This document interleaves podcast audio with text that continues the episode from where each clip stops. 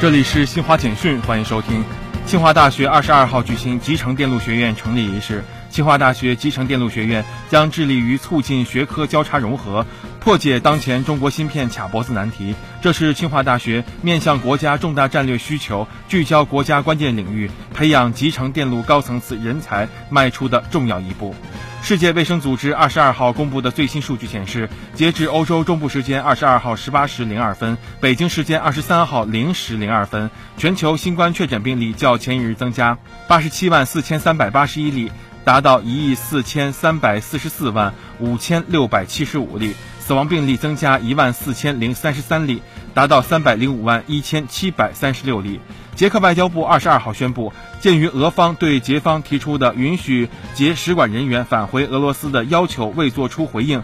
捷方决定将俄驻捷使馆人员的数量限制在与捷克驻俄使馆人员相当的水平。以上，新华社记者为您报道。